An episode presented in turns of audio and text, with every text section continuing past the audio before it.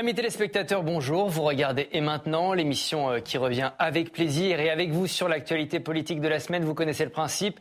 Hashtag Et maintenant, si vous souhaitez réagir. Aujourd'hui, autour de cette table, nous avons sélectionné les meilleurs. Ils ont l'œil vif et le verbe haut. Ils n'ont pas peur du débat. Je vous présente mes invités. Soisy Kemener, bonjour. Bonjour. Rédactrice en chef au service euh, politique du magazine Marianne. Vous avez écrit La dictature des vertueux. Pourquoi le moralement correct est devenu la nouvelle religion du monde? C'est publié chez Bûcher Chastel. C'est une première pour vous. Ravi de vous accueillir. À côté de vous, Nathan Dever, bonjour. Bonjour. Première également, écrivain et philosophe. Vous êtes l'auteur des Liens artificiels. C'est à retrouver euh, chez Albin Michel et Virginie Riva. Également une première pour vous. Bonjour. Bonjour. Ravi de vous accueillir. Vous êtes journaliste politique chez Contexte et le grand Philippe Manière est avec nous. Bonjour. Bonjour. Communicant, président de Vae Solis. Je renvoie à votre dernier livre, Le Pangolin et l'ISF. Comment le monde d'après nous rend tous fous. Vous avez publié ça aux éditions de l'Observatoire. Dans cette euh, émission, on se demandera si l'intelligence artificielle menace notre démocratie, si l'ultra-gauche menace notre République. On verra si Adrien Quatennens c'est une menace pour l'avenir de la NUPES. Et puis, et puis décidément, quelle semaine les amis, on essaiera de savoir si Emmanuel Macron est une menace pour lui-même et pour la suite de son quinquennat. Mais d'abord, la séance est ouverte. Merci, Président Larcher. Sommes-nous sommes trop présomptueux sur la scène internationale? Cette semaine, le chef de l'État a en tout cas provoqué un tollé auprès de nos alliés occidentaux. De retour d'un voyage en Chine, Emmanuel Macron a appelé l'Union européenne à ne pas être suiviste des États-Unis ou de la Chine dans le dossier de Taïwan. Face à l'incompréhension de nos amis américains, il a précisé sa pensée quelques heures plus tard. Écoutez. La France est pour le statu quo à Taïwan. La France soutient la politique d'une seule Chine et la recherche d'un règlement pacifique de la situation. C'est d'ailleurs la position des Européens. Et c'est une position qui, euh, de tout temps, a été compatible avec le rôle d'allié. Mais c'est justement là que j'insiste sur l'importance de l'autonomie stratégique. Être allié ne signifie pas être vassal. C'est pas parce qu'on est allié, qu'on fait des choses ensemble, qu'on décide de faire, qu'on n'a plus le droit de penser tout seul. Simplement, je ne participe pas de l'escalade verbale qui peut exister chez certains et qui consisterait à faire de toute urgence pour nos politiques, en quelque sorte, soit de la politique fiction consistant à nous demander qu'est-ce qui se passe si, ce qui est la meilleure manière que ça arrive, Philippe, c'est une mauvaise semaine pour la diplomatie française? Oui, enfin une mauvaise semaine comme les autres, hein, parce que la diplomatie française, on ne peut pas vraiment dire qu'elle brille là, mais là, ce truc est particulièrement choquant. C'est d'ailleurs intéressant parce que quand il corrige le tir, euh, le président dit la France euh, est pour le statu quo, c'est très clair. Bah, vous allez rire, ceux qui sont pour le statu quo, c'est précisément nos alliés. Parce que le mhm. statu quo, c'est ce qu'on a aujourd'hui, euh, comme son nom l'indique. Et ceux qui voudraient que ça change, ce sont les Chinois. Donc à partir du moment où vous dites que vous êtes pour le statu quo, vous choisissez votre camp. Et c'est précisément ce qu'il n'a pas fait quand il était là-bas, sur un sujet super sensible où chacun sait que le conflit peut exploser à n'importe quel moment. C'est une erreur de communication, vous le communiquant, vous qualifiez ça d'erreur de, communication je, je, ne surestime pas la communication, c'est très important la communication, euh, sinon je ne m'en occuperai pas, mais il n'y a pas que ça. C'est peut-être une erreur de communication, mais c'est pire, c'est une erreur au fond. C'est à mon avis euh, vraiment une, une énorme gaffe et qui nous met à dos, alors une fois de plus une grande partie de nos alliés traditionnels. Il fallait voir les réactions en Allemagne, aux États-Unis. Les gens se demandent ce qu'il a pris. C'est l'évidence que le camp du bien, même s'il a des tas d'inconvénients, c'est celui du statu quo, c'est donc celui des alliés, et le camp du mal, c'est ceux des bellicistes, c'est ceux de ceux qui veulent envahir Taïwan. Donc ne pas choisir son camp, c'est commettre non seulement une bourde diplomatique majeure, mais une erreur morale, une faute morale. c'est une bourde, c'est une gaffe, Virginie? Euh, En diplomatie, je pense que oui, parce que le problème, c'est la il parle, peut-être que sur le fond, le constat peut être discutable. Le problème, c'est de le dire comme ça, dans l'avion. Et il y a l'idée, en plus, ça renvoie à cette idée du louvoiement du président dans ses alliances, et notamment en lien avec la Russie. Mhm. Le fait d'avoir toujours, jusqu'à un certain point, tendu la main à Vladimir Poutine dans l'espoir d'un jour pouvoir et devoir négocier avec lui à sa table. Donc il y a effectivement, ça renvoie à cette même idée d'un louvoiement avec euh, les puissances euh, qui est assez dommageable pour la diplomatie française. Avant le son qu'on vient d'entendre, on va voir cette interview qu'il a donc accordée euh, aux échos, euh, dans lequel il dit Avons-nous intérêt à une accélération sur le sujet de Taïwan? Non, la pire des choses serait de penser que nous, Européens, devrions être suivistes sur ce sujet et nous adapter au rythme américain et à une surréaction chinoise. Nathan, qu'est-ce que vous pensez de cette déclaration d'Emmanuel Macron? Bah, si vous remplacez le mot Taïwan par Ukraine, ça. et que vous vous placez avant la guerre en Ukraine, c'était les phrases de pro-Poutine, en fait, hein, euh, qui accusaient euh, l'Amérique euh, d'être responsable de l'accélération. Il me semble qu'il faut arrêter de rigoler et qu'il faut réfléchir sur la base des réalités. Depuis l'invasion de l'Ukraine, il y a clairement tous les empires autoritaires et illibéraux euh, qui ont compris que euh, leur velléité territoriale euh, de, conquête pouvait, en tout cas qui pouvait y donner libre cours. La Chine a participé clairement depuis un peu plus d'un an d'une escalade manifeste à Taïwan et accusé, si vous voulez, les Américains d'être responsables de cette, de cette escalade. C'est de l'inversion accusatoire totale. Et je trouve, pour le dire en un mot, qu'il y a une contradiction absolue entre le fait de soutenir l'Ukraine euh, face à la Russie et de ne pas soutenir Taïwan, parce que concrètement, il ne faut pas euh, ergoter. Euh, ça, c'est une phrase qui consiste à ne pas soutenir Taïwan, voire à, donner libre cours en fait à, la Chine en disant vous faites ce que vous voulez, même si ça bride derrière la notion de statu quo. Là, clairement, c'est ça. Si vous voulez, il y a une contradiction totale. Soit on est du côté des petits territoires qui sont euh, euh, démocratiques, même s'il y a des problèmes, qui sont menacés par des empires, soit on est du côté des empires et du droit du plus fort. on ne peut pas être du côté euh, de la démocratie en Ukraine et du côté du droit du plus fort en Chine. C'est impossible. Cela dit, il y a une forme de cohérence parce qu'il a mis très longtemps à être du bon côté, côté ukrainien du, sur, dans le conflit. Là, vous allez, vous allez sur, le fond, mais vous voyez, Soisy, que vous un problème de forme aussi. C'est surtout ça parce qu'il a rectifié ses propos. On le voit quelques jours plus tard, il a rectifié ses propos, le chef de l'État, en parlant du statu quo. Est-ce qu'il y a eu, est-ce qu'il a parlé trop vite dans l'avion encore une fois, il était dans l'avion avec des journalistes en off, comme on dit, et il accordait cette interview. Euh, il, y a toujours avec, il y a toujours avec Emmanuel Macron, de toute façon, la question du moment auquel il parle. C'est jamais très bien calibré. C'est-à-dire que là, effectivement, il est dans l'avion, euh, il est après une visite en Chine, donc ça donne, enfin, au milieu d'une visite en Chine, donc ça donne vraiment l'impression que c'est la voix euh, qu'il a entendue et qu'il répète ce qu'il a entendu. Mais ça rejoint une conviction d'Emmanuel Macron. C'est-à-dire que effectivement, il a, il a louvoyé sur certaines mmh. questions, mais il y a quand même toujours l'idée de chercher, alors la troisième voie gaulienne, difficile à trouver, surtout en 2023, puisque les, les conditions géopolitiques sont pas du tout les mêmes, mais il y a une tentative. Et en ça, c'est intéressant de voir qu'Emmanuel Macron essaie toujours de tenir ça, surtout dans un contexte européen où on sait bien mmh. euh, des, des, comment, des Européens comme les Polonais, par exemple, euh, sont très, ont besoin de la protection des États-Unis. Euh, c'est intéressant de voir ça dans, la mesure où nos, voisins allemands, eux, sont totalement dépendants de la Chine pour leur commerce. Euh, donc, c'est le, La tentative de cette troisième voie, vous, qui vous paraît plausible, possible.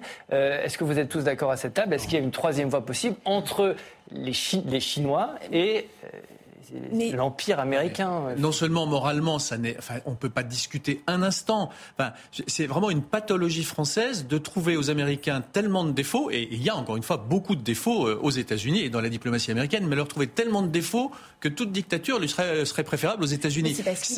Non, mais pas lui. Non, mais je veux dire, tout ça s'inscrit dans une vision du monde. J'allais être cuistre en, en, donnant un mot allemand qui aurait précisément dit euh, euh, ce que je veux dire. C'est une vision du monde qui est malheureusement assez traditionnelle je vais vous raconter une anecdote. J'ai un de mes amis, qui, Énarque, qui faisait sa mobilité au Quai d'Orsay. Il n'est pas du Quai d'Orsay, mais il y est pendant un an, mettons. Et puis il avait observé que très souvent, la France faisait des, dons, euh, alors euh, au Nicaragua, tel pays, etc. On donne énormément d'argent à des tas de pays. Et chaque fois, euh, il demandait au secrétaire général, mais alors pourquoi on fait cette... Il, essayait de comprendre. Et chaque fois, le secrétaire général lui répondait, écoutez, c'est l'histoire ancienne, donc il y a prescription, je ne, je ne cite pas de nom. Il disait, écoutez, c'est parce que tel pays est, est l'ami de la France. Il dit, ah, ben, très bien. Et puis au bout du 10e, 15e, 30e, 50e pays à qui on faisait une fois de plus un cadeau, avec la même raison, donné par le secrétaire général, il lui dit, mais euh, la France a, beaucoup d'amis. Et le secrétaire général lui a répondu, et je, ne je n'invente rien, il lui a dit Sachez, monsieur, que la France n'a que des amis à la surface du monde, à part les États-Unis d'Amérique. C'est un des atavismes du quai. Il faut le savoir. et donc, dès que les Américains sont d'un côté, on est tenté d'être de l'autre. Or, ça, c'est possible quand on est de Gaulle, qu'on a la force de frappe, un pays rayonnant, en plein essor économique, ça a de la gueule.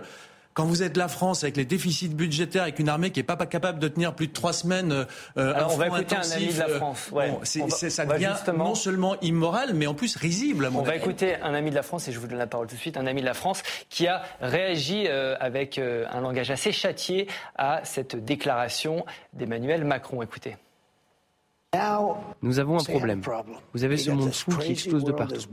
Les États-Unis n'ont absolument pas leur mot à dire, et pendant ce temps, Macron, qui est un ami, est avec la Chine en train de lui lécher le cul.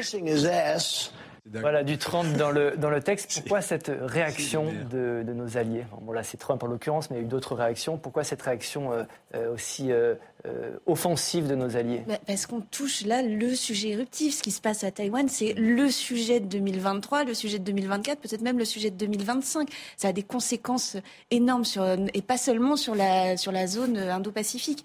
Mais ce qui est très intéressant, c'est qu'Emmanuel Macron, c'est pour ça que je voulais réagir à ce que vous disiez tout à l'heure, euh, ce, qui, ce qui se passe aussi, c'est qu'il a la mémoire longue. Il se souvient de ce qui s'est passé avec la crise des sous-marins vendus à l'Australie, vous vous souvenez, enfin, qui mhm. devaient être vendus à l'Australie. Et puis finalement, ça s'est pas passé de cette façon-là. Donc c'est aussi une façon de, dire, de dire aux Américains, euh, c'est ce qu'il explique d'ailleurs très bien, je trouve, lors de sa seconde conférence de presse euh, aux Pays-Bas, il, il explique bien, on est des alliés, mais on n'est pas des vassaux. C'est ça qu'il essaie de tenir. Le problème, c'est que sa déclaration, je pense, s'adressait plutôt aux Américains, mais ça s'est retrouvé comme une, comme une déclaration d'allégeance aux Chinois. Et c'est en ça que ça passe pas. Virginie, euh, vous comprenez quelque chose à, la politique étrangère d'Emmanuel Macron? Bah, Là où je ne comprends pas, et je vois une dissonance énorme, c'est qu'il y va en Chine, il va avec la présidente de la Commission européenne. Euh, Ursula, von il ne cesse, Ursula von der Leyen, il ne cesse de dire en européen, il vante les mérites de l'autonomie stratégique et c'est d'ailleurs au nom de ça qu'il défend, qui renvoie dos à dos Chine et États-Unis. Et là, il fait une réponse franco-française. Mhm. En réalité, il a heurté certes Donald Trump et beaucoup de conservateurs aux États-Unis, mais il a aussi heurté tous nos partenaires européens. Parce qu'en réalité, cette position n'est pas concertée, cette interview n'est pas concertée. Euh, et donc dire qu'il renvoyait dos à dos deux puissances. Plutôt les pays d'Europe de l'Est, c'est ça, qui ont été heurtés par. les pays d'Europe de l'Est, mais même, même l'Italie. Je regardais les, les unes des journaux italiens on ne peut pas dire que ce soit euh, une position qui est plus, puisque effectivement, comme le dit, je crois que c'est le Wall Street Journal qui disait, euh, il, se, prend pour le De Gaulle du XXIe siècle. Donc euh, cette position de franc-tireur, qui a certes permis en d'autres périodes, au moment de la présidence française de l'Union européenne, de, faire émerger des narratifs, comme il dit, et l'autonomie stratégique. Il a remporté ce combat, c'est vrai. Depuis cinq ans, la souveraineté européenne, le discours de la Sorbonne, personne n'y croyait vraiment il a remporté ce combat, mais il ne peut pas le porter seul. C'est intéressant ce que vous dites, parce que vous, vous dites que voilà, il, s'aligne finalement sur les pas de De Gaulle. Mais est-ce qu'on a encore les, moyens de nos ambitions, en quelque sorte, Nathan? Mais surtout, moi je, moi je, ne pense pas que De Gaulle, euh, ça consiste à estimer que euh, un, empire, euh, l'empire américain, qui, est qui a par ailleurs ses zones d'ombre, mhm. puisse être mis sur le même plan qu'un régime totalitaire. c'est pas ça la troisième voie gaulienne. la troisième voie gaulienne, c'est l'autodétermination des, des petits territoires, qui lui a valu parfois, je pense au Québec, etc. Mais, mais c'est ça la troisième voie gaulienne. C'est pas du tout une forme de réel politique euh, cynique euh, et, si vous voulez, euh, minicois. C'est le contraire.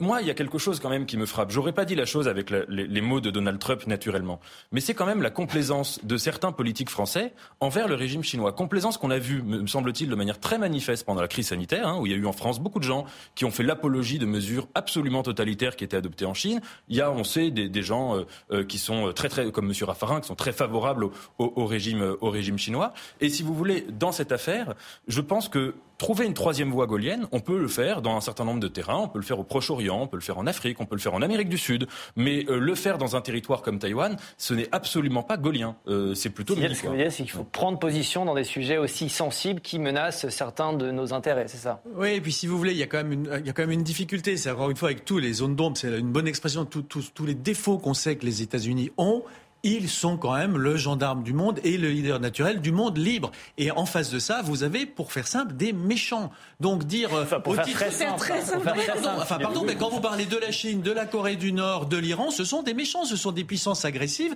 qui sont euh, qui ont une propension à l'impérialisme, à l'extension vers euh, leurs voisins documentés. Euh, Certains vous diraient que les États-Unis ont euh, notamment certaines visées impérialistes. C'est pas, pas, tout à fait. Enfin, je veux dire, quand on parle des Ouïghours, on parle pas tout à fait de, de de même sujet. Quand on parle euh, de l'Iran euh, qui, euh, pour faire simple, encore une fois, j'y vais à la serpe, occupe le Liban, on parle pas tout à fait de la même chose.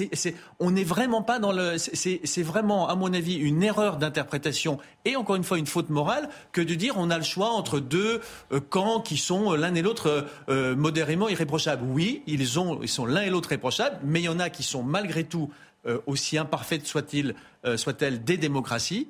Euh, des pays libres, et puis vous avez euh, des pays totalitaires. Mhm. Et on ne peut pas, au nom de la supériorité intellectuelle française, qui voudrait toujours être plus euh, supérieure au manichéisme et, pas tomber dans le piège du, du, c'est ceci ou c'est cela, dire je suis entre les deux. Non, si, si on, ne peut pas, on, ne, peut pas ne pas choisir entre des, des gens, des gens imparfaits mais qui sont l'incarnation de la liberté et des gens objectivement critiquables à peu près sur tous les critères consommables. En tout cas, ouais, Emmanuel, Macron pensait, euh, merci, euh, c'était le général qui, qui, nous parlait, Emmanuel Macron pensait peut-être pouvoir échapper à l'actualité nationale et au dossier des retraites en s'envolant vers d'autres cieux. Mardi, il a donc pris un avion direction les Pays-Bas pour un voyage de deux jours. Et là-bas, patatras, il a été euh, chahuté par des manifestants. Écoutez.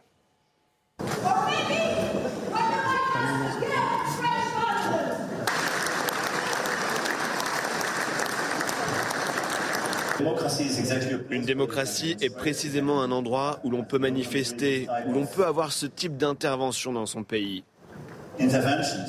Comme dans le monde entier, il y a des endroits où la démocratie n'existe pas. Nous ne devrions pas comparer précisément à cause de ces situations. Nous pouvons ne pas être d'accord sur ce qui devrait accompagner la démocratie parce que vous votez et vous élisez des gens. Swazig, il voulait peut-être trouver un refuge à l'international, c'est raté Mais je crois qu'il n'en trouvera pas. C'est-à-dire que cette, euh, cette réforme des retraites va marquer toute la suite euh, de son quinquennat. Et donc, qu'il soit à l'étranger, euh, qu'il soit en France, on voit bien que ça va être un sujet récurrent. les Français sont majoritairement contre cette réforme. Donc, il va y avoir des, des, des, des, moments comme ça, des poussées. Alors, effectivement, à l'étranger, on ne s'attend pas à ce qu'aux Pays-Bas, on soit hyper au fait de ce qui se passe en France sur cette réforme des retraites. D'autant que l'âge de départ à la retraite aux Pays-Bas, si je ne me trompe pas, je crois que c'est 67 ou 68 ans. Mais là, euh, on, on, voit bien. Bon, c'est un grand classique de toute façon. Hein, pour avoir suivi des présidents de la République à l'étranger, il y a toujours un sujet national qui vient percuter. Mmh, mmh, mmh. D'autant que vous vous trimballez avec des journalistes français eh qui sont très intéressés par l'actualité française. Donc c'est un grand classique. Ça n'arrive jamais qu'un qu déplacement se déroule comme prévu. En revanche, ce qui est sûr, c'est que pour Emmanuel Macron, qui essaie, et on en parlait à l'instant, euh, d'imprimer à la fois euh, une, une, espèce de force française, qui essaie de défendre une souveraineté européenne, concept qu'il a, qui, qui, défend à longueur de discours, euh, c'est une vraie sape euh, pour son autorité. vous parlez de la réforme des, des, retraites des Français opposés à la réforme des retraites, mais je vais vous montrer ce, ce sondage euh, qui mesure la, la popularité d'Emmanuel Macron. Seuls 25% des Français accordent aujourd'hui leur confiance au président de la République pour affronter efficacement les problèmes qui se posent au pays. 71% des Français ne lui font pas confiance, dont 43% pas du tout. Il y a une personnalisation aujourd'hui, une de, la colère sociale à l'encontre du chef de l'État, en dehors même de la réforme des retraites. Hein. Il y a quelque chose qui, qui se cristallise autour de ces personnes aujourd'hui. Oui, c'est sans doute d'ailleurs le défaut de la Ve République, c'est que d'un côté, elle accorde trop, peut-être en tout cas énormément de pouvoir à la figure, à la personne du président, euh, sachant qu'une élection présidentielle, c'est une élection très confuse, parce qu'on vote à la fois pour un programme, et on, un électeur n'est jamais d'accord avec la totalité du programme, on vote en même temps pour des compétences individuelles, on vote aussi pour euh, le CV d'un individu, et on vote aussi, c'est, il faut le dire, c'est réel, on vote aussi pour le physique, des choses totalement, si vous voulez, euh, contingentes et qui n'ont rien de politique. Mais la réciproque, c'est que, de fait, souvent dans l'opposition, on fait de l'anti-présidentialisme. Donc on va critiquer euh, la figure de Nicolas Sarkozy, la figure de François Hollande, la figure d'Emmanuel Macron. Je, donne l'exemple de François Hollande parce que c'est intéressant de voir que euh, on peut avoir des critiques sur la politique qui a pu être la sienne, mais que quand on regarde quand même les grands moments qui ont été ceux euh, où sa popularité s'est effondrée, c'était sur des raisons qui n'étaient pas du tout toujours politiques. Et donc là, je pense que les méthodes d'Emmanuel Macron sont naturellement extrêmement critiquables, mmh. mais que ce serait dommage de personnaliser trop le débat parce que sa personne, en fait, importe peu politiquement. ce n'est pas, ce n'est pas à ce niveau-là que les choses se jouent. Virginie, et pourtant on voit qu'effectivement qu'il y, a une colère profonde, visiblement, à l'encontre d'Emmanuel Macron. Comment vous expliquez ça? Oui, C'est la méthode le problème, c'est ce que nous dit un peu Nathan.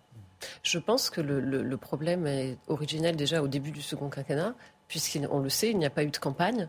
Donc il n'y a pas eu. Alors certes, il y a cette haine euh, concentrée sur la personne d'Emmanuel Macron, mais moi je crois plutôt qu'au-delà de la haine, il y a un problème de euh, début de quinquennat. Donc c'est-à-dire qu'on n'a pas purgé tous les grands sujets. Tous les leaders syndicaux nous le disaient. Tout le monde disait, c'est attention, si on ne parle pas des sujets, ça va exploser. Euh, Emmanuel Macron a décidé de ne pas faire de campagne, mhm. contre une partie de son entourage d'ailleurs. Et donc les Français n'ont pas euh, délibéré, n'ont pas questionné. Ils ont dû élire Emmanuel Macron aussi parce qu'il y avait Marine Le Pen. Et effectivement, cette colère sociale n'a cessé, euh, n'a cessé de, monter. Donc on se retrouve aujourd'hui, alors que le président a fait son, sa campagne malgré tout avec un slogan qui était avec vous. Donc effectivement, une méthode qui était mhm. censée être renouvelée, qui avait tiré les leçons des gilets jaunes, de la, du mépris des corps intermédiaires, du dialogue raté avec les collectivités territoriales, les syndicats on se retrouve en fait un an après avec un président élu qui pense avoir un mandat clair, impératif, celui des retraites, alors qu'en réalité, c'est très discutable, puisque est-ce qu'il a vraiment été élu sur cette seule proposition qui était de la triangulation vis-à-vis de la droite au moment où il a été élu? Il se retrouve donc à dire aujourd'hui, bah, j'ai été élu avec ça. Si vous vouliez un président différent, bah, il fallait élire quelqu'un d'autre. Si vous vouliez une, retraite à 60 ans. Et donc, il n'a pas de vrai mandat. Il a une vraie problème colère. à l'origine il y a un problème de ce second quinquennat. Au début de ce second quinquennat qui fait qu'il est empêché. Philippe, vous êtes d'accord avec ça? Alors modérément, parce que je pense vraiment, effectivement, il y a eu tellement peu de campagnes et tellement peu de débats que le seul sujet sur lequel euh, il soit sorti, c'était vraiment, il est sorti, c'était vraiment les retraites. Et donc, je pense qu'il est complètement recevable à dire, écoutez, vous m'avez élu, vous savez, vous saviez que euh, j'allais faire cette réforme si vous m'élisiez, et donc j'ai cette légitimité. Moi, je crois qu'il y a un effet de résonance entre deux choses. Il y a une critique de, la procédure parlementaire que moi je trouve parfaitement mal fondée, hein, c'est-à-dire que tout ça est dans la Constitution, 49.3, etc. Bon, je ne comprends pas pourquoi on fait grief à ce président, à cet exécutif euh, en particulier, euh, d'avoir utilisé les méthodes qui ont été utilisées pendant la procédure, puisque ce sont des choses qui, encore une fois, sont parfaitement constitutionnelles et qui sont très traditionnelles et qui ont été énormément utilisé. Et j'ajoute, pour un sujet dont en plus on savait dès le début qu'il serait traité par le président. Puisqu'il Alors comment vous expliquez ce rejet Il y a une résonance entre ce rejet que je trouve mal fondé et un rejet qui est probablement également mal fondé, mais pour le, pour le coup c'est pas discutable, qui est le rejet de la, la personne du président. C'est-à-dire que pour les mêmes raisons, effectivement, vous avez complètement raison, on élit quelqu'un pour des raisons contingentes, entre autres. Donc il a été élu, entre autres, on vit dans une société médiatique, euh, superficielle, matérialiste, euh, euh, narcissique. Et donc je pense qu'une des raisons principales, enfin importantes de l'élection du président, il y a six ans, et de sa réélection, c'est qu'il a un côté beau, doué, qui, qui, qui, est impressionnant et qui est désirable. Là, Mais symétriquement, la jalousie, symétriquement quand ça se retourne, quand vous vous sentez maltraité, à tort ou à raison, quand vous vous sentez un petit, quand vous sentez quelqu'un qui a du mal à accéder euh, à ce à quoi il, euh, à ce qu'il espère, à ce, euh, eh bien, vous pouvez vous retourner complètement contre cette figure qui semble en fait l'incarnation de l'inatteignable. Vous êtes frustré de votre position sociale, vous avez l'impression que vous ne pourrez pas en sortir. Alors, que ça fasse consensus sur ce plateau. Je ne sais pas, mais moi je trouve que c'est normal qu'il y ait cette symétrie. C'est-à-dire qu'on apprécie quelqu'un qui est beau, qui est doué, qui est manifestement une belle incarnation, mais le jour où on a l'impression qu'on est dans une espèce de rejet de ses aspirations, il n'est pas complètement incompréhensible qu'on se retourne contre la figure de l'inaccessible. ça ne me paraît pas surréaliste. Et si on remplace Emmanuel Macron par Nicolas Sarkozy, où il y a eu un, il y a eu un, moment aussi de, défiance vis-à-vis de, Nicolas Sarkozy, très très fort. avec tous les. Macron, non, je, je, posais la question, je demande si, si, si, on peut transposer. Mais en tout cas, euh, non, moi, euh, le, problème principal pour moi, c'est pas ça. Euh, c'est le, moment. C'est-à-dire, il y, a une, y a une sorte de, de, de de, de, de trituration de, euh, du corps social. Le, le, corps, le corps social a été tourné dans tous les sens par un Emmanuel Macron qui n'a pas voulu entendre les signaux des signaux d'alerte. Parce que, par exemple, la crise des Gilets jaunes, c'était pas prévisible. Euh, alors certains sénateurs, d'ailleurs, l'avaient repéré en disant Mais si, regardez, vous allez avoir un gros problème. Il l'avait dit à Gérald Darmanin, qui était à l'époque au compte public, et qui avait dit Non, non, cette taxe mhm. carbone, ça va très bien se passer, euh, il n'y aura aucun problème. Jean-François Husson, le sénateur voilà. LR. Et donc, les sénateurs lui expliquent ça, mais sinon, il n'y a, pas, il a pas des alertes dans le pays en disant attention, on va avoir les gilets jaunes. Là, ça fait quand même 4 ou 5 mois euh, que la plupart des observateurs, des syndicalistes, euh, des responsables de partis disent attention, ça, ce n'est pas possible euh, mhm. de faire la réforme à 64 ans, à un moment où il y a de l'inflation, où les gens sont encore sous le coup du Covid, où il y a juste ce contexte international dont on parlait encore tout à l'heure. Euh, c'est vraiment pas le moment d'infliger ça en plus aux Français. Et la fatigue que ressentent les sondeurs aujourd'hui quand ils interrogent les Français, elle vient aussi de là. C'est pourquoi ça en plus maintenant? Et je pense que c'est ça le rejet. Et en plus du moment, je rajouterais qu'il y a une erreur de stratégie politique, puisque vous dites le 49-3 parfaitement constitutionnel, certes, mais alors il ne fallait pas passer son temps à dire qu'on a n'allait surtout pas l'utiliser. Parce qu'ils ah, se sont eux-mêmes tirés une balle dans le pied en rendant l'objet illégitime alors qu'il est totalement légal et totalement, euh, depuis 2008, inscrit dans la Constitution. Vous avez tellement raison. Et en plus, ils sont relapses parce que maintenant, ils disent on le fera plus. Euh, ce, qui est, complètement absurde. Ça a l'air de dire qu'il ne faut pas le faire en fin Allez, on avance. Il n'y a qu'Elisabeth Borne qui dit ça. Hein, on avance. L'exécutif dans l'ensemble a commis toutes les erreurs tactiques possibles. NUPES, Philippe, on va prendre des nouvelles de la NUPES. Je ne sais pas si vous en avez eu cette semaine. Les élus de la France insoumise ont voté pour le retour du député Adrien Quatennens. On rappelle qu'il avait été condamné mi-décembre à 4 mois de prison avec sursis pour violence conjugale. Mais de l'eau a coulé sous les ponts. C'est en tout cas ce que nous dit Alexis Corbière. Écoutez-le. Moi, je peux comprendre que certaines personnes disent euh, qu'il ne fallait pas son retour, mais il y a aussi certains qui considèrent que la sanction politique, je ne parle pas de celle judiciaire ayant été ce qu'elle était, une fois qu'elle est accomplie. Et, bon, c'est l'idée philosophique derrière ça, que vous faites une faute, je fais une faute. Euh, politiquement, nous, nous prenons une décision. Moi, je souhaite pas envenimer les choses et je souhaite que notre union continue.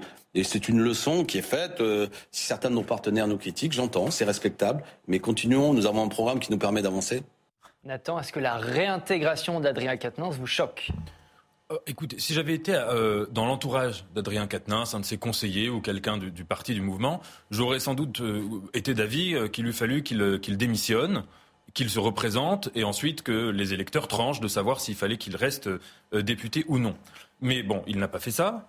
Et il me semble quand même que dans un état de droit, quand un individu commet un délit ou un crime, qu'il est condamné à une peine et qu'il purge sa peine, qu'à partir de là, il faut qu'il ait une réinsertion sociale. C'est le tout début des Misérables, c'est quand Jean Valjean sort du bagne, on compare pas euh, Quatennens à, Jean Valjean, mais quand Jean Valjean sort du bagne et qu'il n'a pas, si vous voulez, son, et qu'elle a ce passeport qui l'empêche d'aller euh, frapper aux portes parce que les gens savent qu'il a été bagnard dans sa vie et que donc ça l'essentialise. Moi, je suis contre une conception essentialiste de la justice, c'est-à-dire consistant à estimer qu'un acte qui a été puni par la loi vient, si vous voulez, euh, définir l'intégralité de la personne qui l'a commise.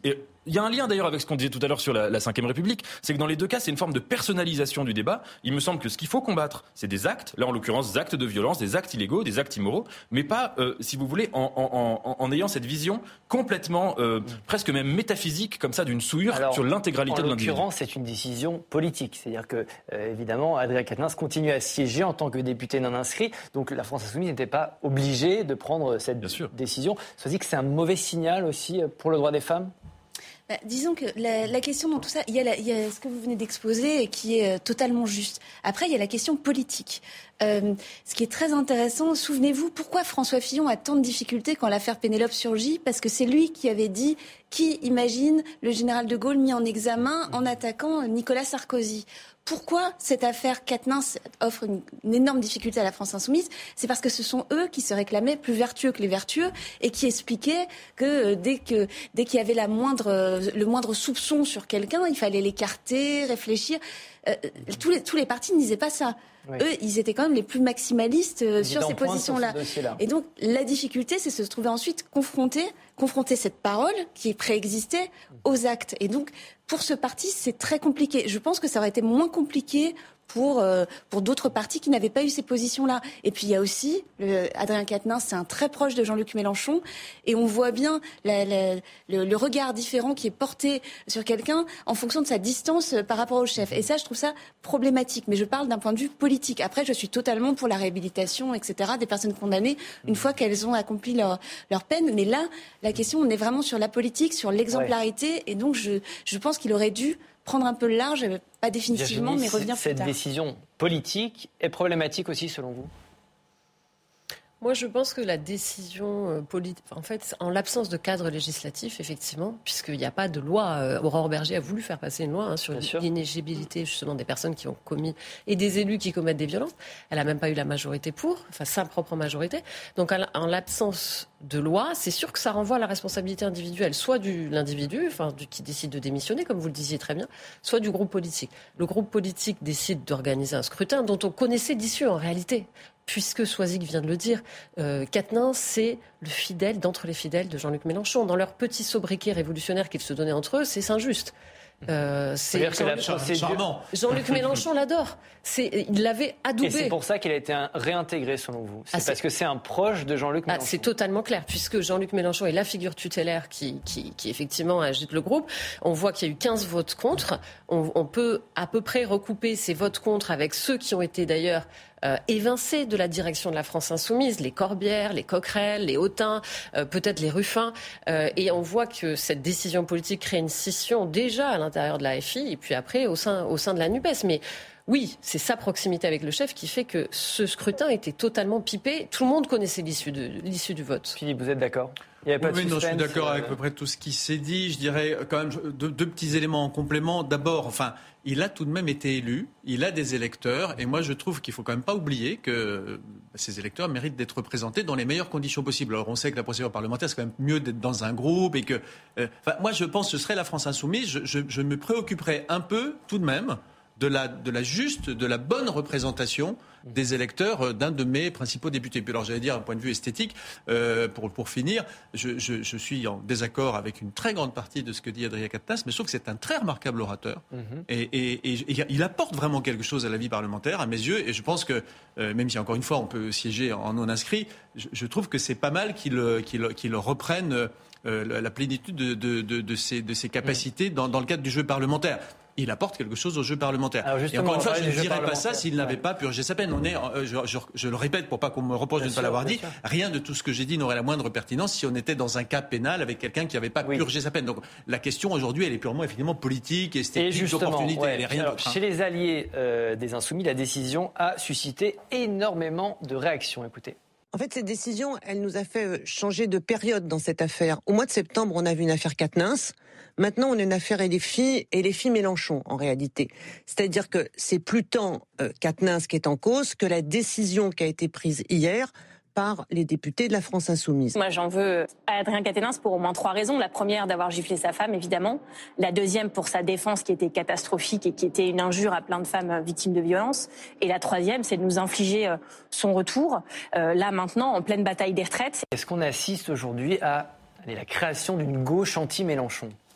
C'est la question, euh, c'est vraiment la question de la période. Vous mettez vraiment le doigt sur le, les interrogations qui sont au sein de, au sein de la NUP et même à l'extérieur, parce que il y a, ceux qui se posent la question à l'intérieur de la NUP en se disant, bah, finalement, euh, les écolos vont faire euh, leur propre liste pour les européennes, hein, puisque c'est là que ça va se fragmenter. Et puis il y a aussi la gauche hors NUP, c'est-à-dire Bernard Cazeneuve, etc., et qui sont en train de se dire, depuis l'élection dans l'Ariège euh, la semaine dernière, euh, qu'il qu se passe quelque chose, puisque c'est, on se rappelle, c'est une candidate dissidente dissident. socialiste qui a été élue contre euh, une candidate LFU, mais LFI, mais soutenue par la NUP. Alors, en même temps, euh, c'est pas l'Ariège, c'est pas la France, euh, mais en tout cas, il y a, a l'impression qu'on est en train de changer de période avec un Jean-Luc Mélenchon qui a déjà été candidat trois fois à la présidentielle. Est-ce qu'il y aura une quatrième fois? Il en a parlé un peu cette semaine en, en faisant semblant de donner un peu de place à François Ruffin. Bon, les, ceux qui connaissent bien Jean-Luc Mélenchon savent que ce ne sera pas si simple que ça. Virginie, est-ce qu'il y a, même question, est-ce qu'il y a aujourd'hui une gauche anti-Mélenchon qui est en train de, de, se créer sous nos yeux à la suite de cette nouvelle, de cette, cette nouvelle division autour de l'affaire Quatennens euh, Je ne sais pas si c'est une gauche anti-Mélenchon, je ne sais pas. C'est plutôt euh, la question de l'avenir de la NUPES. Disons que ceci n'est pour moi qu'une crise, un révélateur, l'affaire Quatennens. Effectivement, je l'ai dit, sa proximité avec Mélenchon explique cette attitude-là, mais je crois qu'au-delà de ça, c'est surtout euh, quel est l'avenir, puisque là, en fait, il n'y a plus aucun projet commun en réalité pour la NUPES. Si vous prenez toutes les échéances électorales, LFI est totalement sous les radars. Les sénatoriales, les européennes, les municipales. Dans les trois cas, euh, LFI n'est pas en position hégémonique comme il l'était au moment des présidentielles et des législatives. Donc ils n'ont plus cette force d'entraînement. Au sénatorial, ils n'ont aucun de grand électeur. Prochain, oui. Exactement. Ils le savent d'ailleurs. Ils, ils, ils, réclament presque rien. Ils s'excusent presque de venir aux réunions. Aux européennes, ils ne sont absolument pas majoritaires puisque les, ce sont les écologistes qui sont la première force normalement euh, au Parlement. Et enfin, les municipales. Même, sujet, là, ce sont plutôt les socialistes qui ont la main. Donc, quels sont les projets fédérateurs pour la NUPES, là, les échéances électorales qui pourraient les ressouder et, et faire taire ces divisions? Il n'y en a pas. Donc, LFI, c'est sa question plutôt, c'est même pas celle de Mélenchon, c'est celle de l'hégémonie du LFI au sein de la NUPES pour moi qui se pose. Nathan, vous êtes d'accord? Oui, euh, sur, sur l'analyse politique, euh, je, suis, je, suis, tout à fait d'accord et qu'il y ait des qu'il y ait euh, aujourd'hui, on le voit, euh, des, des, gens qui, qui en veulent à Jean-Luc Mélenchon au sein de la France insoumise, au sein de la NUPES plus largement, c'est une évidence. Mais à mon avis, il faut quand même réfléchir aux arguments là qui sont invoqués.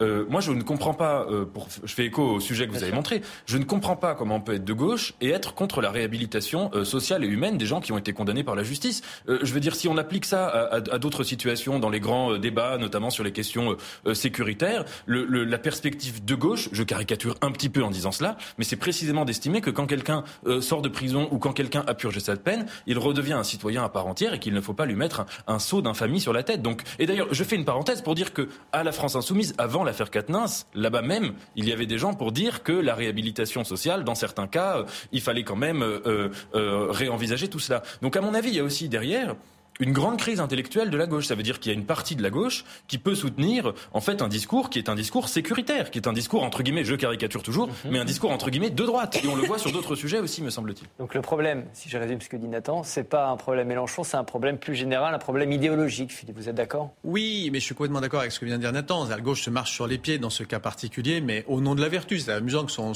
surnom soit Saint-Just. Hein. C'était vraiment cette espèce de vertu qui écrase tout, y compris les valeurs, hein, euh, pour des raisons à la fois tactiques et d'obsession d'aliénation quasiment. Hein. Mais, mais je, je, suis intéressé, moi, de voir qu'on a fait un détour pendant notre échange sur l'Ariège et puis finalement on est revenu à Katnas, parce que c'était notre sujet, me direz-vous.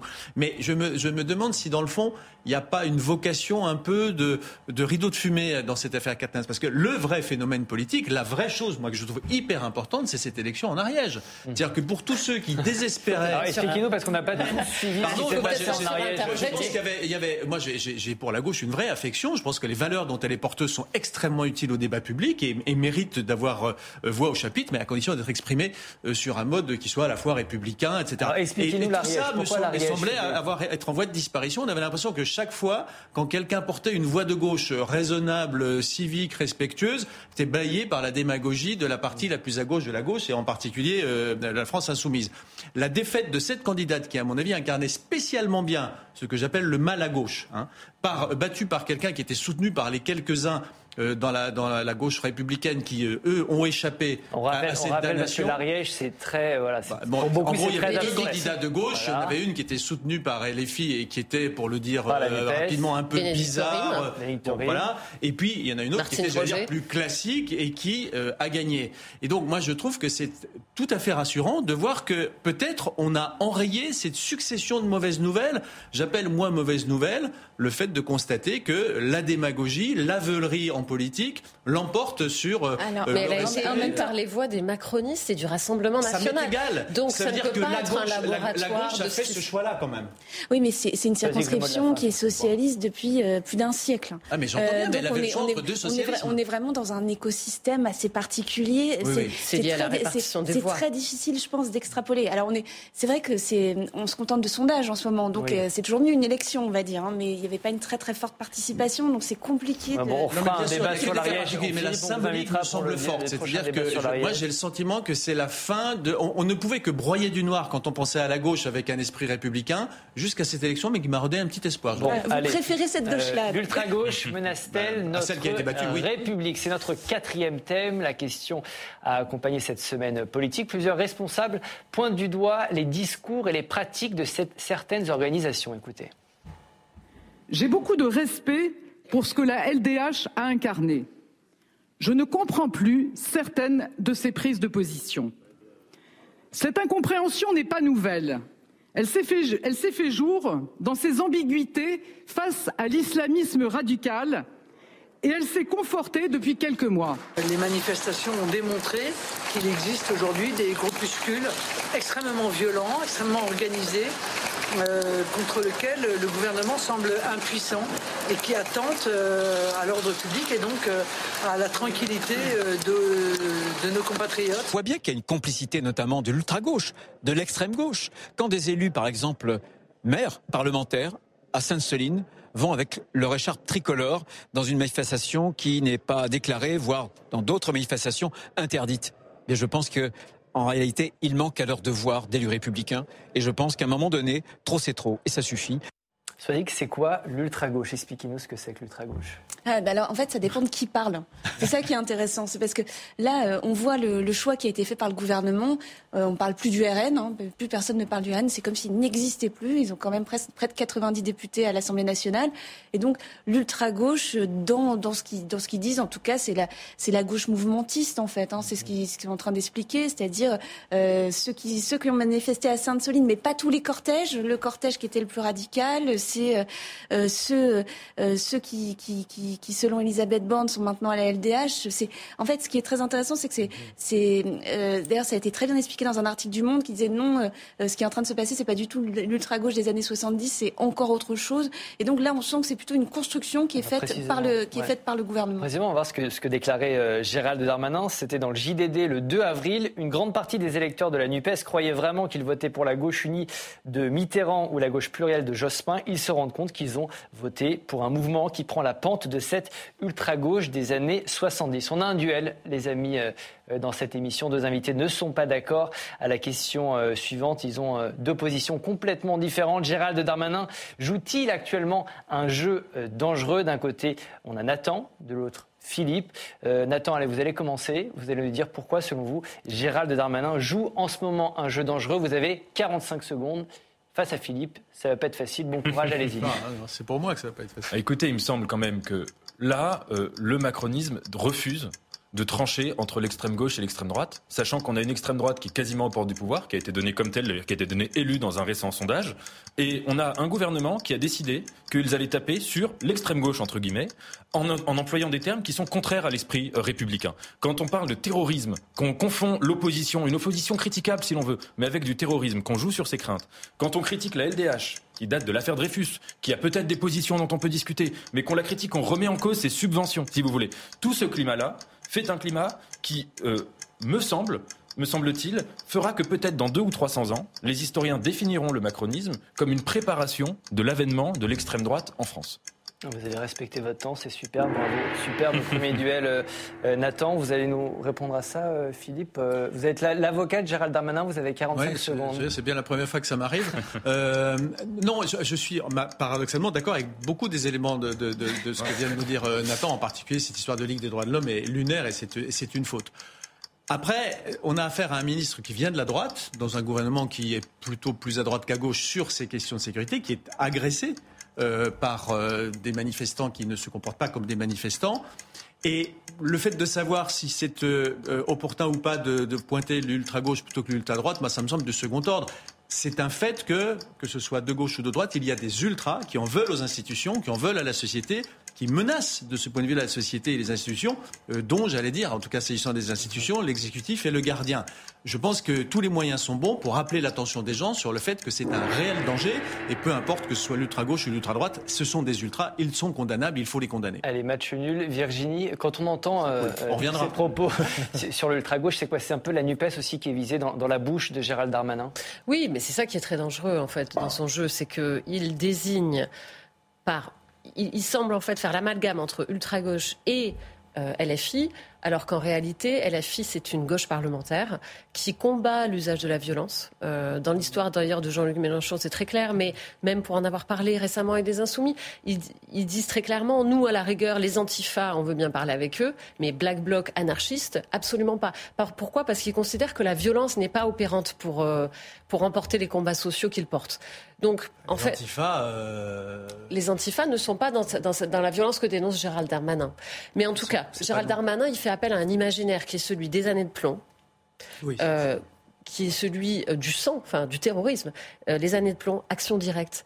Aujourd'hui, LFI, effectivement, vous l'avez dit, il y a certes de la bordélisation, pour reprendre les termes du ministre, mais on, ne peut absolument pas mélanger ces, imaginaires. Et en plus, ce que je trouve dangereux, c'est que c'est une bataille politique et culturelle de Gérald Darmanin qui vient de la droite et qui ne veut pas se fâcher avec une partie de l'extrême droite, donc il tape sur l'extrême gauche plutôt que de taper sur l'extrême droite, alors qu'au même moment, justement, on a une bataille culturelle en cours pour faire de l'extrême droite une droite dure, banalisée. Le débat existe dans toutes les rédactions. Doit-on parler encore d'extrême droite? Je l'ai vécu dans certaines rédactions.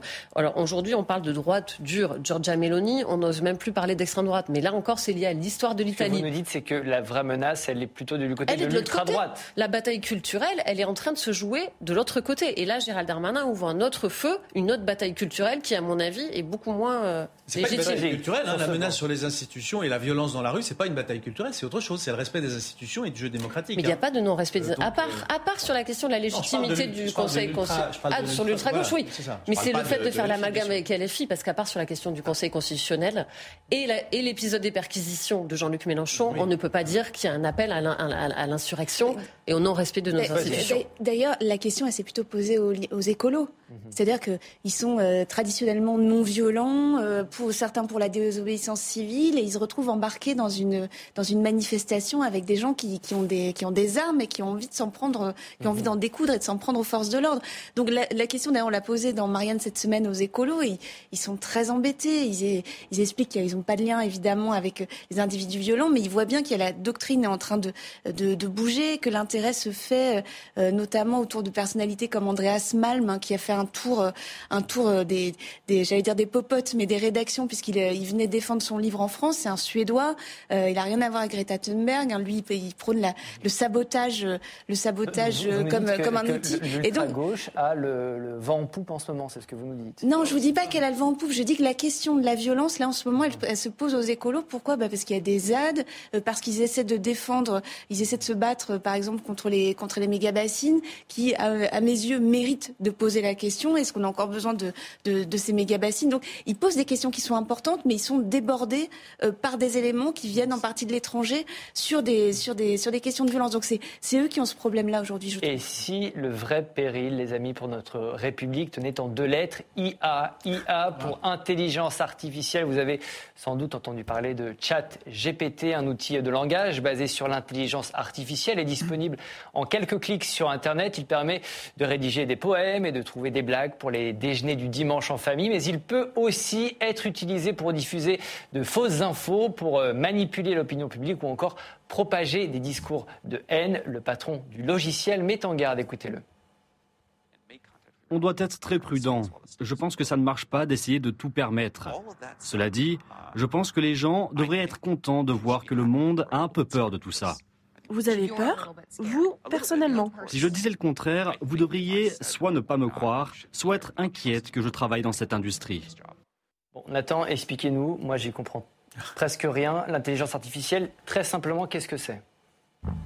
L'intelligence artificielle, en, un mot et sans mot technique, c'est tout simplement l'ensemble euh, des technologies qui consiste à reproduire ou à imiter des opérations qui normalement sont des opérations mentales. Et donc ça découle de toute une représentation d'abord philosophique de ce que c'est que l'esprit, euh, représentation qui estime que l'esprit c'est le fait de recevoir, de contrôler, de réguler, de manipuler des informations. Et, à partir de là, peur? Alors Évidemment, je comprends que ça fasse peur. Euh, on a tous utilisé euh, ChatGPT sans doute pour tester, et, c'est vrai que le, fait de voir qu'une machine peut faire mieux que nous euh, des choses dont nous pensions que seul notre esprit était capable, c'est tout à fait normal que ça puisse susciter des frayeurs. Mais je pense que ces frayeurs passent complètement à côté du sujet. En fait, ce qui est passionnant, c'est que l'intelligence artificielle, elle nous révèle, de la même manière que la révolution industrielle au 19e, a montré que la vie manuelle était une vie extrêmement mécanique et que donc des machines pouvaient s'y substituer sans problème.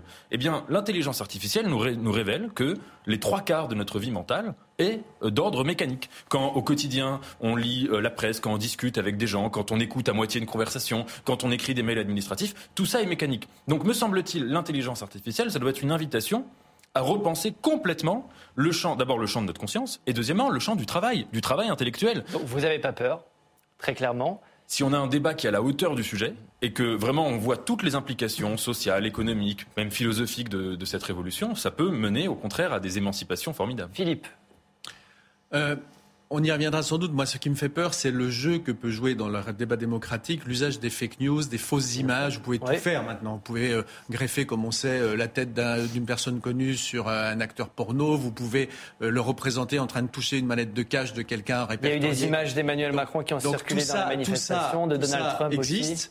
On est dans une ère de crédulité. Et, et donc ça, moi, ça me fait assez peur. Pour le reste, moi, je souscris complètement à ce qu'a dit Nathan.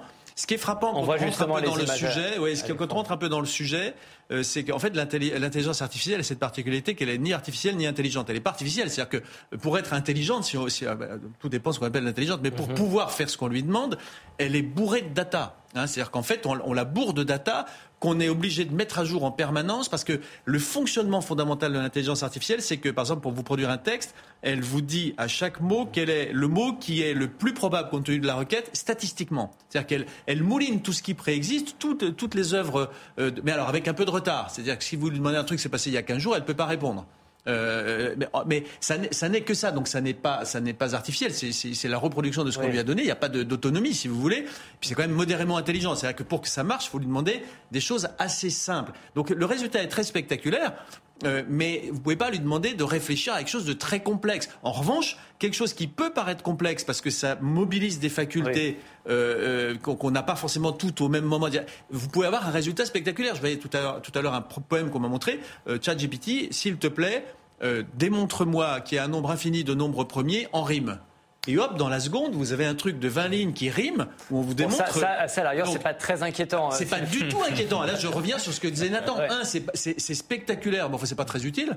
Et deux, c'est pas du tout inquiétant. Euh, ce qui est inquiétant, c'est ce qu'on peut en faire dans le débat public, encore une fois, en prétendant montrer quelque chose qui n'est pas. Et ça, c'est très troublant en démocratie, évidemment. Est-ce que vous y voyez une menace pour notre démocratie, euh, pour notre espace public en général? Non, il y a une question et je trouve qu'on se la pose pas. C'est ça qui me dérange. C'est-à-dire que là, vous allez dire que je repars encore de la réforme des retraites, mais euh, c'est un député qui nous faisait, un, ancien ministre pardon, qui nous faisait remarquer ça cette semaine. Il nous disait mais on est en train de parler d'une loi euh, retraite qui est bête, mmh. comptable, enfin qui n'a pas vraiment un, un intérêt visionnaire, et on ne se pose pas la question de ce que ChatGPT va faire sur le travail. Or, euh, ça peut supprimer des emplois. Euh, lui disait, être remplacé par, par la machine. oui, d'ailleurs, euh, peut-être même des journalistes. Et puis, il y, a la question, il y a la question aussi de savoir. Et il disait quelque chose de très intéressant. C'est un journaliste de mon service qui a recueilli ses, propos. Il expliquait, cet ancien ministre, il disait, mais comment on fait pour que Jack GPT cotise à notre système social? C'est ces questions-là, et, je, et je trouve ça assez intéressant. C'est comment ça s'imbrique? C'est ces questions-là qu'il faut se poser. L'aspect social, et je, et, je, et je pense qu'on est totalement à côté. C'est-à-dire qu'on regarde, on regarde des débats, on regarde ça de loin avec des yeux un peu effarés, on essaie d'empêcher nos enfants de copier des, de copier des textes sur ChatGPT, mais ça s'arrête à peu près là. Et c'est vrai qu'on n'est on n'est pas très visionnaire, je trouve, dans le débat là-dessus. Virginie, est-ce qu'à contexte, vous allez être remplacé par ChatGPT? Ah non. Bah, le contexte a déjà toute une partie data, en fait. Donc oui, ça c'est vrai. Euh, on considère que le journalisme traditionnel, c'est-à-dire le recueil d'informations auprès des politiques, euh, en assistant aux audiences, aux auditions, doit être complété par le travail de data. Donc oui, et en fait c'est assez marrant parce que moi je vois dans ma rédaction euh, que, j'ai rejoint il y a un an qu'il y a une fascination pour, pour ChatGPT. Mhm. C'est un effet de génération, puis c'est une rédaction assez jeune. Et, et moi c'est cette fascination qui me qui m'interroge parce que en réalité je me dis c'est un progrès technologique donc je n'étant pas réactionnaire je l'accueille par définition avec enthousiasme. En revanche ça doit nécessairement, cette fascination m'interroge. Même Emmanuel Macron a tweeté d'ailleurs, hein, vous savez, la question euh, avec euh, ChatGPT. Donc, est-ce que derrière cette fascination, il ne faut pas, comme dit Swazig, penser aux enjeux de régulation? Et dans ces cas-là, il faut un accompagnement philosophique. Je pense que vous avez totalement raison sur ce que vous dites. Euh, ChatGPT, c'est c'est une conception d'une intelligence mécanique, mais alors ça veut dire qu'il ne faut pas lui confier euh, ni discernement, ni choix moral. il n'en est pas capable. Hein. Il n'en est pas capable de toute façon, mais voilà, euh, il, faut que, il faut avoir une réflexion philosophique, une éducation, une réflexion sociale sur ses conséquences, et donc tout ça, c'est de la régulation. Vous avez dit, je ne suis pas réactionnaire. Est-ce que le débat se pose aujourd'hui en ce thème, entre, euh, dans ces termes, entre progressistes et réactionnaires, Nathan? Ah oui, oui, Entre ceux qui sont pour ces, ces innovations et ceux qui sont contre, qui sont des réactionnaires. Ah, je pense que d'abord, la crainte des machines, euh, juste, de, c'est un vieux thème euh, réactionnaire. Euh, pas que des réactionnaires qui ont pu l'avoir, même parfois des, auteurs, ou des gens de gauche ont pu être effrayés par par le train, par la, la locomotive, la machine à vapeur. Mais c'est vrai que c'est un thème fondamentalement, et même c'est un affect fondamentalement réactionnaire. Alors c'est vrai ensuite que quand il y a une révolution comme ça, je comprends qu'il y ait des gens qui puissent avoir peur. Et ça, c'est tout à fait normal. Mais si vous voulez, l'erreur, ce serait de vouloir revenir au monde d'avant une révolution. Ça ne marche jamais comme ça. La technique, elle, passe, enfin, elle emporte tout sur son passage, elle reconfigure le monde, et donc il faut, comme disait Sartre, considérer chaque époque comme un absolu et se dire dans l'absolu de notre époque, comment faire pour euh, aller dans telle ou telle direction avec cette révolution qui est celle, en l'occurrence, de l'intelligence artificielle demain d'une autre. Donc je suis d'accord avec vous. On avance. Comme euh, chaque semaine, on va terminer cette émission par un top flop. Je vous pose une question très simple à tous les quatre. Qui a marqué l'actualité de la semaine, en bien ou en mal? Sois-y que vous commencez. Votre top de la semaine. Alors, euh, j'ai deux, j'ai deux tops. Enfin, non, j'ai pas de top. En fait, j'ai deux flops. Désolée, je, vais vous décevoir. C'est pour ça. Alors, euh, mon premier flop, c'est le, le, rapport de l'IGAS sur les crèches. On en a parlé, mais pas tellement dans le contexte actuel. Et je trouve que ça pose une question vertigineuse C'est-à-dire comment on gère euh, la, en collectivité les personnes vulnérables. On a beaucoup parlé des personnes âgées, mais il y a la question aussi des enfants. Euh, c'est, je trouve que c'est pour ce qu'est une société, ce qu'elle fait à la fois de ces personnes âgées et de ces enfants vulnérables en crèche. Hein, le, rapport est terrible. On sur, la maltraitance sur, la maltraitance, sur la maltraitance des enfants dans, dans, certaines crèches. Et je pense que c'est des questions euh, éminemment politiques et qu'il est urgent de s'en saisir. Et votre deuxième flop alors? Alors j'ai un deuxième flop. Alors le deuxième flop, c'est très politique.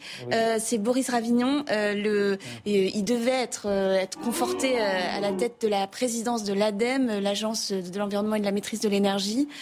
or, les députés, enfin les parlementaires ont décidé de retoquer sa nomination. C'est un signal faible, mais quand même assez important, je trouve, pour l'exécutif. les parlementaires de la majorité sont démobilisés. Euh, c'est pas obligatoirement un, un, rejet du président de la République, mais il y a quand même des grosses inquiétudes, notamment après le 49-3. On l'entendait à bas bruit, et là, on en a une, une apparition. Nathan, euh, top, flop, je crois que vous avez deux tops aussi, c'est ça? Euh, J'ai un top et un flop. Alors allez-y. Alors le top, c'est que dans la bibliothèque du Vatican, on a trouvé un nouveau chapitre de la Bible. C'est quand même incroyable. Euh, qu'on a trouvé, je crois, avec du laser qui était entre deux pages d'un livre. Et c'est un nouveau chapitre, enfin c'est une nouvelle version d'un chapitre de l'Évangile de Matthieu. Donc c'est quand même, euh, c'est quand même fou. J'en fais, j'en fais mon top. Alors le flop, ça n'a rien à voir. Euh, mais c'est le rapport de l'INSEE sur l'absence d'évolution de revenus dans les ménages entre 2003 et 2019. Donc ça signifie que pour un même individu. Euh, qui avait tel euh, revenu en, déclaré au fisc en 2003, euh, dans 71% des cas, il reste à peu près dans la même échelle de revenus en 2019. Me semble-t-il, ça éclaire sur la crise du sens dans le monde du travail. On parle souvent du fait que les métiers de vocation euh, sont en crise, que euh, voilà, mais il y a aussi là, on voit bien une inertie, une forme de stagnation qui est préoccupante. Virginie, votre top, votre flop. Alors moi, c'était un top, un flop, mais je l'ai plutôt centré autour de personnalité. Pour moi, le top, c'est en tout cas euh, l'élection de Sophie Binet et ses premiers pas à la tête de la CGT, parce que je trouve que ça, elle fait un peu un sans faute elle renouvelle beaucoup, euh, je trouve, le paysage syndical au moment où on est sur un vrai conflit social, où il y a besoin, où il y a une intersyndicale unie. Elle, euh, pour moi, elle fait un sans faute en fait depuis son élection et. Euh, et puis c'est une femme à la tête de ce syndicat. Je trouve que c'est un très bon signal de renouvellement. Et votre flop? Mon flop, c'est, on l'a entendu tout à l'heure, Donald Trump. j'ai été vraiment saisie de la vulgarité de ses propos. On les avait oubliés. On se souvenait de ses propos sur les femmes pendant la campagne. Et là, ça revient. Philippe, votre top, votre flop, rapidement, s'il vous plaît. Philippe. Le top, c'est le CAC 40 oui. Euh, CAC 40, bah parce qu'on vient de battre encore un record du CAC 40, ce qui est complètement lunaire. Enfin, honnêtement, je pense qu'aucun d'entre nous, même sans connaître quoi que ce soit à la bourse, aurait pu imaginer que un an après la guerre en Ukraine, euh, compte tenu de l'augmentation euh, considérable des prix, des perturbations, etc. Enfin, c'est fou de penser que la bourse n'a jamais été aussi haut, alors qu'il y a quand même des menaces très considérables. Alors, il y a des explications techniques. Typiquement, en France, on a beaucoup d'entreprises qui se projettent beaucoup à l'international, qui sont dans le luxe, etc. Donc, euh, mhm. mais enfin, c'est tout de même assez impressionnant, voilà. Et, euh, et, le flop, alors là, pour le coup, c'est pour moi, ça n'a pas été difficile de choisir. Cette année, c'est Maître, cette semaine, c'est Maître Gims. Et où d'ailleurs, je sais pas s'il faut pas dire Cyril Hanouna, parce que Cyril Hanouna lui a donné un plateau formidable en, se demandant si après tout Maître Gims n'avait pas raison, ce qui est tout de même assez surréaliste. Et donc Maître Gims, je le rappelle pour ceux qui auraient raté cet épisode formidable de l'histoire de l'humanité, euh, pense que les Égyptiens avaient l'électricité grâce aux pyramides et qu'il y avait des chevaliers en Afrique mais qu'on le cache, etc. Alors oui, peut-être faut-il, c'est complètement dingue, mais peut-être maintenant faut-il le préciser, virgule, ce qui est faux. C'est la fin de cette émission. Merci à tous les quatre d'avoir participé. Salut à vous derrière votre écran. On me dit dans l'oreillette que vous êtes de plus en plus nombreux à nous regarder. Merci, Président euh, Larcher. Je rappelle que vous pouvez nous voir en et en podcast. On se retrouve la semaine prochaine, même jour, même heure et même endroit. Bye bye.